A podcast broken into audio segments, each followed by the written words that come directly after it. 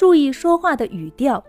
一句相同的话搭配上不同的语调，就表达出不同的态度和口气了，意思也大相径庭，甚至会谬以千里。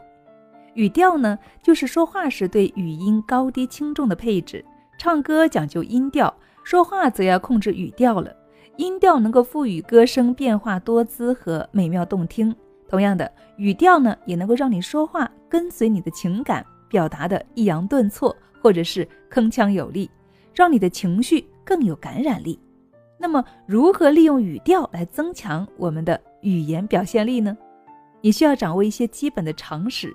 比如说，语调呢，总体来说分为平调、升调、降调、曲折调四种类型。平调就是我们说话时啊，使用最普通的一种语调了，多用于讲述事件的经过，音调是平直的，不需要起伏。那第二呢，就是升调了。